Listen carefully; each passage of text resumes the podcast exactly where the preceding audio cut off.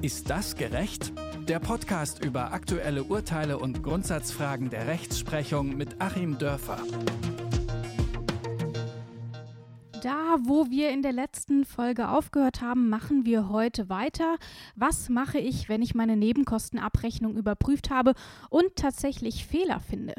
Wir grenzen das Ganze mal auf drei Möglichkeiten ein. Man macht nichts dagegen und zahlt trotzdem, weil einem der Aufwand zu groß ist. Oder man will sich dagegen wehren und macht alles selbst. Oder man will dagegen vorgehen und holt sich Hilfe dazu. Egal, wie man sich entscheidet, Achim Dörfer gibt heute ein paar Tipps zu allen dieser drei Möglichkeiten. Und damit wären wir auch bei unserem dritten Themenblock zur Betriebskostenabrechnung angekommen. Lasst uns also anfangen. Ich sage Hallo Achim und Grüße nach Göttingen. Hallo Rabea, Grüße nach Leipzig. Achim, wir haben ja aus der letzten Episode, nehmen wir mal mit, äh, wie man die Nebenkostenabrechnung überprüft. Das haben wir jetzt also schon gemacht in diesem Schritt und dabei haben wir festgestellt, dass sie fehlerhaft ist. Sagen wir erstmal, es ist ein Formfehler. Zum Beispiel fehlt die Wohnungsbeschreibung, also erstes Obergeschoss links. Widerspreche ich und verlange da irgendwie eine neue oder zahle ich einfach und weise die Vermietung trotzdem irgendwie darauf hin, dass da ein Fehler drin ist? Ähm, was würdest du da empfehlen? Ja, ich ähm, Fangen wir mal mit dem Formfehler an. Äh, genau, das ist die, die falsche Geschossbezeichnung. Ja. Formfehler heißt, es ist also nicht nachvollziehbar oder es ist ähm, jedenfalls nicht offensichtlich nur irgendein Verschreiber oder so, den kann ich auch selber korrigieren als Mieter, ähm, sondern es ist wirklich irgendwie eine Unklarheit, ob das Ding jetzt tatsächlich auf meine Wohnung überhaupt passt, diese Nebenkostenabrechnung dann kann ich und sollte ich auch erstens natürlich den Vermieter darauf hinweisen, allein schon um die Frist zu halten, die ich habe, von zwölf Monaten Widerspruch gegen die Nebenkostenabrechnung einzulegen. Zwölf Monate, nachdem ich die bekommen habe.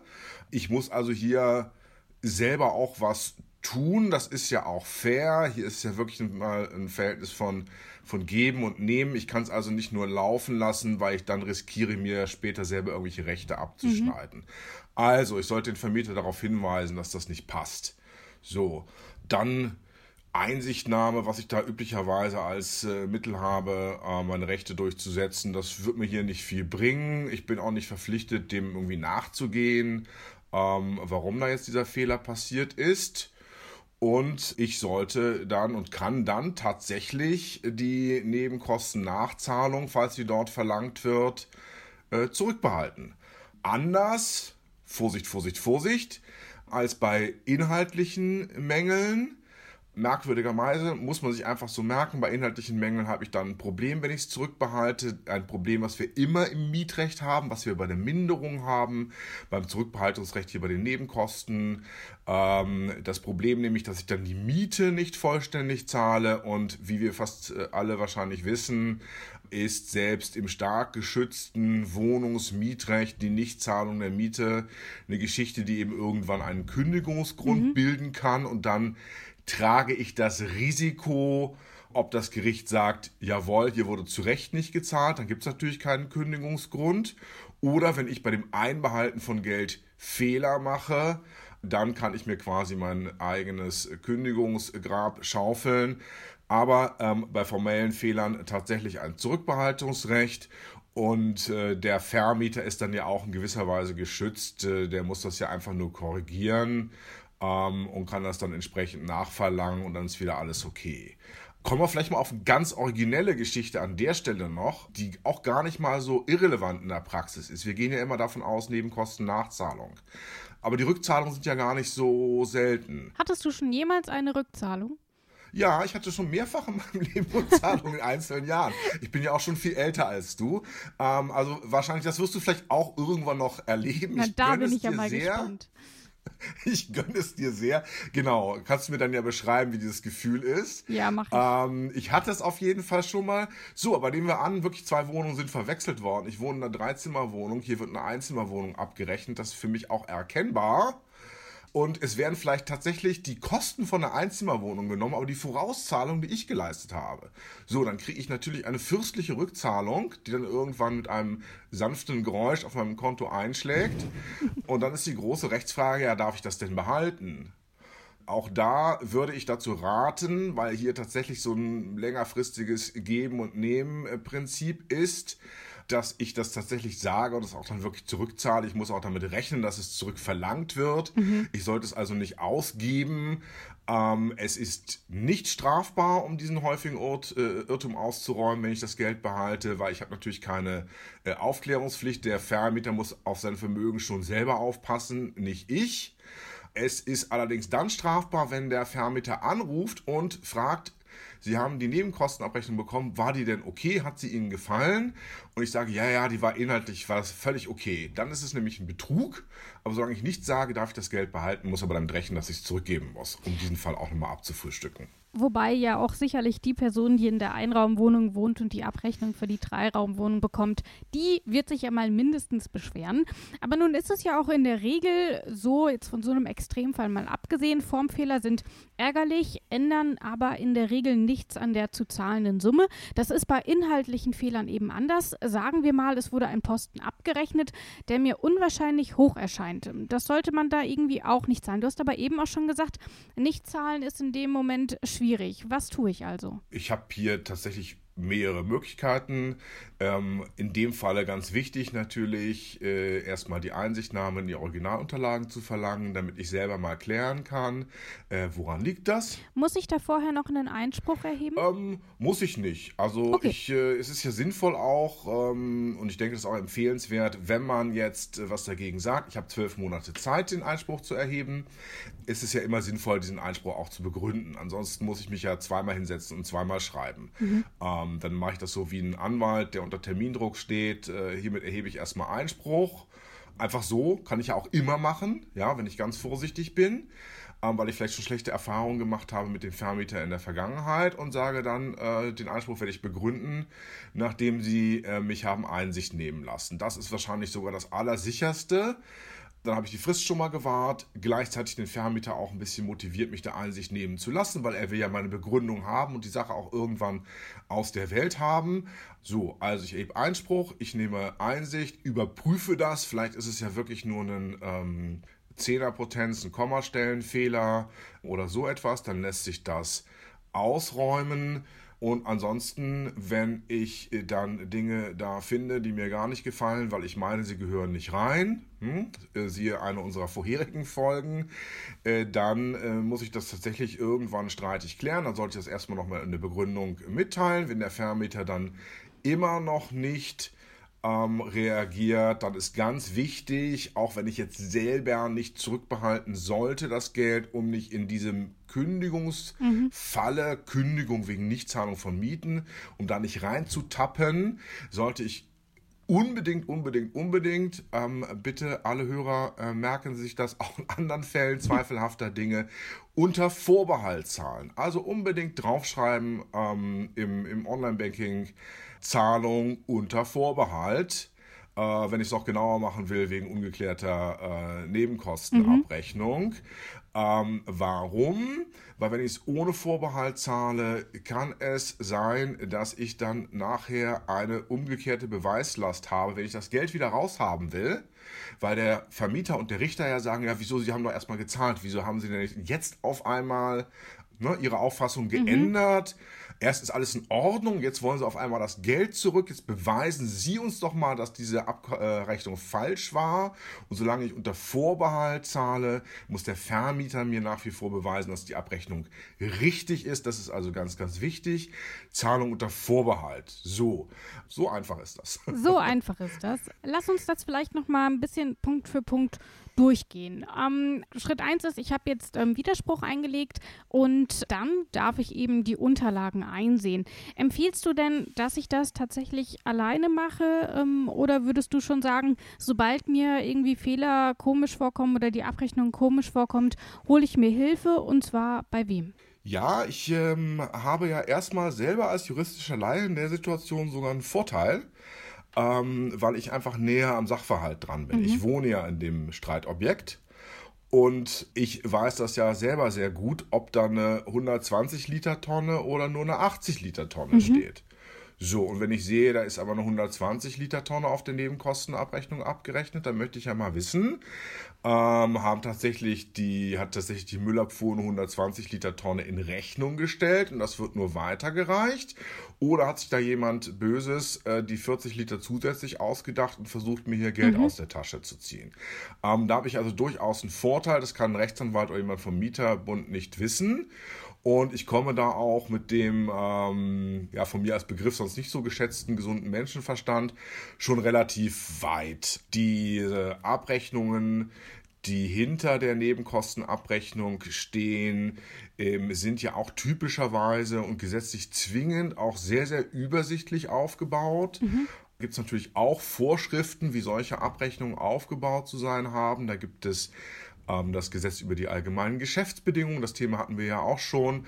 Ähm, ich kann also damit rechnen, dass das, was von Stadtwerken, von der Versicherung und so weiter, vom Gemeinstrom, von den Stromwerken dahinter liegt, äh, für mich eigentlich ganz gut durchschaubar ist. Da komme ich schon relativ weit. Also in dem Fall würde ich mir tatsächlich, solange ich am Anfang aller Fristen bin, erstmal den Anwalt sparen, mhm. gucken, wie weit ich da komme und wenn ich so das, was mich stört, äh, aus der Welt schaffe und es insgesamt nicht um so viel Geld geht, dann würde ich sagen, das lohnt sich dann nicht, wegen zusätzlicher 50 Euro ähm, einen Anwalt einzuschalten. Da ist dann einfach das Kostenrisiko zu groß und das ist ja meist dann auch schon selbst wenn ich rechtsschutzversichert bin, in meiner Selbstbeteiligung drin. Anwalt und Mieterschutzbund würde ich wirklich einschalten, wenn da ein totales Chaos ist oder wenn da Positionen draufstehen, die überhaupt nicht nachvollziehbar sind. Mhm. Ähm, wir hatten es ja in einer äh, unserer Sendungen, dass da der Vermieter sich selber als Hausmeister eingesetzt hatte. Ja. Ja, mit sowas kann man dann durchaus schon mal zum Anwalt gehen. dann hat sich ja der Vermieter auch als jemand geoutet, der dann ein ganz schön dickes Fell hat und vielleicht wirklich nur auf rechtlichen Druck dann reagiert. Und wenn wir uns die Unterlagen dann nochmal anschauen, ähm, muss ich da irgendwas dabei beachten, wenn ich sage, ich möchte ähm, die Nebenkostenabrechnung überprüfen? Also wir hatten in der allerersten Sendung schon, es müssen die Originale sein. Gibt es darüber hinaus noch irgendwelche Tipps? Ja, es müssten die Originale sein und ich sollte dann auch äh, gucken, ob es wirklich die Originale sind. Als Anwalt lebt man im Laufe der Zeit die dollsten Dinge und ähm, ich habe auch echt dazu gelernt, äh, wie bei erstaunlich wie vielen Stellen man durchkommt mit irgendwelchen selbstgebastelten Rechnungen und Abrechnungen. Ähm, so ganz analog noch mit Klebestift und Papierschnipseln und auf den Kopierer gelegt. Ähm, sowas frisst teilweise sogar über Jahre das Finanzamt zum Beispiel. Also wenn ich wirklich das Gefühl habe, das ist hier ganz merkwürdig und äh, irgendwie ist das ja vielleicht gar nicht der Briefbogen der Stadtwerke, die hier sind, würde ich dem auch nachgehen. Ich kann ja durchaus auch, ich habe ja noch sozusagen eine zweite Erklärungsebene.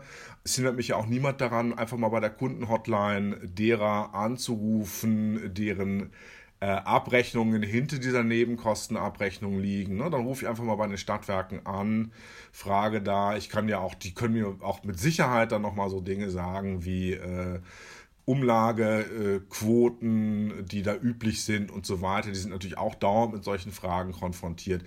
Also wenn ich da weitere Zweifel habe bei den Nebenkostenabrechnungen, da sollte ich auch ein, durchaus ein Störgefühl haben, ähm, dann sollte ich da auch nochmal nachrecherchieren. Das ist doch mal als zusätzlicher Tipp. Würdest du sagen, dass es sinnvoll ist, ähm, bei solchen Sichtungen einen Zeugen oder eine Zeugin mitzunehmen? Ist das relevant oder reicht es, wenn ich da alleine auftauche? Also Zeugen hätte ich in so einem Fall, wenn ich jetzt mal ganz auf Nummer sicher gehen möchte, und das ist ja kann durchaus auch angezeigt, denn ähm, alles, was nicht komplett abgesichert ist, kann am Ende eine Menge Arbeit machen. Umgekehrt hätte ich als Vermieter zunächst mal ähm, den Wunsch, dass wenn ich Originaldokumente übergebe, ich muss sie nicht übergeben, ich muss nur die Einsicht gestatten. Also es kann auch sein, dass man dann eben zur Hausverwaltung hin muss und guckt sich das da an. Ähm, da würde ich dann durchaus zu so einem Einsichtstermin auch vielleicht wirklich mal einen Zeugen mitnehmen, weil ich ja die Originaldokumente nicht habe. Gut, ich kann sie dann mit einer PDF-App am besten mit meinem Smartphone irgendwie abfotografieren. Mhm. Dann habe ich sie, das kann ich auch einen Zeugen machen lassen, vielleicht an der Stelle noch nicht so wichtig. Ähm, ganz wichtig wäre für mich ein Zeuge, wenn ich die Originaldokumente bekomme, tatsächlich bei der Entgegennahme und bei der Rückgabe, ähm, das dann auch quittieren zu können, denn wir hatten unserer ersten Folge unserer kleinen Nebenkostentrilogie ja genau den Fall, dass die Originaldokumente weg waren. Und da sollte ich dann sehr aufpassen, dass das Ganze nicht an mir als Mieter hängen bleibt, denn dann ähm, habe ich genauso den sauren Apfel gebissen wie umgekehrt der Vermieter, mhm. äh, weil mich dann die ganze Beweislast trifft. Also wenn der Vermieter ein Protokoll hat, er hat mir die Originaldokumente übergeben und ich kann sie aber nicht zurückgeben, schwierig. Dann ist mein Fall an der Stelle eigentlich schon zu Ende. Das heißt, doch dort vielleicht dann auch auf eine Quittung oder irgendwie sowas bestehen. Viele dieser Probleme lassen sich sicherlich auch außergerichtlich erstmal klären. Das heißt, ich stelle dann fest, äh, hier liegt ein Fehler vor, ich habe mir Einsicht in die Unterlagen verschafft und dann kann man sich mit dem Vermieter oder der Vermieterin darauf einigen, sehen Sie hier, da ist der Fehler, ändern wir, Thema erledigt. Nun kann es aber natürlich auch passieren, dass man zwar einen Fehler findet, den auch mit den Originalunterlagen untermauern kann. Die Hausverwaltung geht da aber überhaupt nicht drauf ein und verlangt weiterhin die Zahlung der vollständigen Rechnung. Ähm, Gibt es da noch irgendeinen Ausweg oder ist das dann schon der Schritt, wo man sagt, gut, dann jetzt hole ich mir den Anwalt und ziehe auch vor Gericht? Nein, in dem Fall würde ich dann tatsächlich zum Anwalt gehen. Die Erfahrung lehrt, dass äh, es überhaupt keinen Sinn macht, so ähm, Akten mit freundlichen außergerichtlichen Schreiben ähm, ganz, ganz dick werden zu lassen. Wenn jemand korrekt ist und sich einigen will, dann wird er das aufs erste oder spätestens aufs zweite Schreiben hin tun. Äh, die dritte, vierte, fünfte, sechste und siebte Mahnung bringen dann überhaupt nichts mehr. Das ist einfach nur überflüssige Arbeit mhm. und im Grunde ein Zeichen von Schwäche, wo ich ja auch irgendwie anzeige, ich traue mich nicht zum Anwalt zu gehen. Ich sollte dann vielleicht einmal damit drohen und nach der Drohung sollte ich es auch machen. Zumal ja auch noch zu bedenken ist, das ist ein Punkt, den würde ich ja auch ganz gerne nochmal ansprechen, ähm, wenn die jetzige Abrechnung falsch ist, steht ja am Ende dieser unseligen Abrechnung dann noch meist ein Satz, der einen dann auch überhaupt nicht freut. Wir teilen hiermit mit, dass wir die Nebenkostenvorauszahlung um 30 Euro, sagen wir mal, erhöhen. Mhm. Und äh, diese 30 Euro zusätzlich ähm, muss ich dann ja auch bei inhaltlichen Mängeln zunächst mal zahlen unter Vorbehalt. Ähm, aber ich gehe dann ja noch weiter ins Minus. Es ist ja nicht nur Geld, was ich zu, im letzten Jahr vorausgezahlt habe, was ich eigentlich zurückbekommen muss oder wo ich aufgefordert wäre, es nachzuzahlen, es schon unter Vorbehalt gezahlt habe, sondern jeden Monat gehe ich weiter ins Minus. Und das ist dann ja auch ärgerlich und auch, auch deswegen empfiehlt es sich dann relativ schnell, die einzelnen Schritte hintereinander ablaufen zu lassen. Wir müssen auch bedenken, vor Gericht, das kann auch nochmal Monate dauern. Und am Ende ähm, hat man dann Hunderte von Euros zu viel gezahlt. Das ist super ärgerlich. Und man läuft dann sogar noch das Risiko, wenn der Vermieter das äh, systematisch gemacht hat und das geht ihm vielleicht finanziell nicht so gut, dass man dann nachher noch die Frage klären muss, wie man aus einer Insolvenz äh, sowas rausbekommt. Also dann relativ schnell ähm, bitte den nächsten Schritt, Mieterschutzbund oder Anwalt, dann eben mit den ganzen Möglichkeiten, die wir auch schon in anderen Sendungen besprochen haben, äh, Beratungshilfeschein holen, zum Anwalt hingehen, so eine Nebenkostenabrechnungsprüfung ähm, für den Anwalt, der kriegt aus der Beratungshilfe ungefähr 70 Euro. Das ist total okay, da kann er sich hinsetzen, ähm, hat dann wirklich das Budget, das Ganze auch durchzuprüfen und ein Schreiben zu verfassen. Gibt es denn aber auch ansonsten irgendeinen Wert, bei dem du sagst, da sollte man es vielleicht doch einfach auf sich beruhen lassen? Also wenn es sich nur um geringe Fehler handelt, oder geht es da auch so ein bisschen ums Prinzip? Ums Prinzip sollte es uns allen ein bisschen gehen, aber nicht zu sehr. Das ist immer sehr, sehr schwierige Abwägung zwischen Gerechtigkeitsgefühl und äh, psychischer Hygiene. Ansonsten ist natürlich das eine sehr individuelle Geschichte. Ähm, wir haben so Bagatellgrenzen im Recht teilweise, sagen wir mal, bis 50 Euro. Ich kann mhm. mir aber auch durchaus Fälle vorstellen, wo jemand sagt, nee, die 50 Euro will ich auch geklärt haben. Man sollte es vielleicht im Kopf überschlagen, wann sozusagen für einen selber die Selbstausbeutung beginnt, also welchen Stundensatz man sich selber noch zubilligt und wenn man dann da drunter kommt, sollte man es einfach ganz kühl lassen und sich da auch nicht weiter grämen und aufregen. Ansonsten kann ich natürlich, wenn das so Fehler sind, von denen ich befürchten muss, dass sie durchgehen, dann sollte ich schon ein bisschen sensibler sein, ne? weil wir hatten ja genau das Phänomen, dass ich dann in Zukunft es auch weiterhin noch überzahle. Mhm.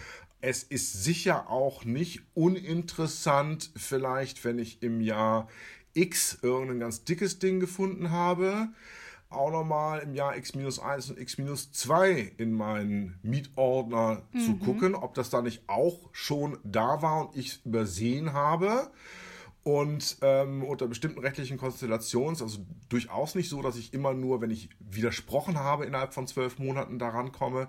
Unter bestimmten rechtlichen Konstellationen komme ich da durchaus noch bis zur regulären Verjährungsfrist zurück, wenn da zum Beispiel ein Betrug dahinter gelegen hat oder was auch immer. Und das kann dann tatsächlich bedeuten, drei Jahre nach Kenntnisnahme muss ich da tätig werden. Jetzt habe ich aber von der Sache keine Kenntnis gehabt, da komme ich durchaus zehn Jahre zurück.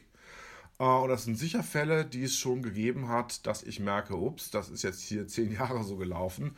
Dann wird es sich meistens richtig lohnen, zumal wir einen gesetzlichen Verzugszins haben, der so bei äh, augenblicklich orientiert am äh, Basiszinssatz bei 4,5 Prozent ungefähr liegt. Das ist also eine sehr ordentliche Geldanlage. Mhm.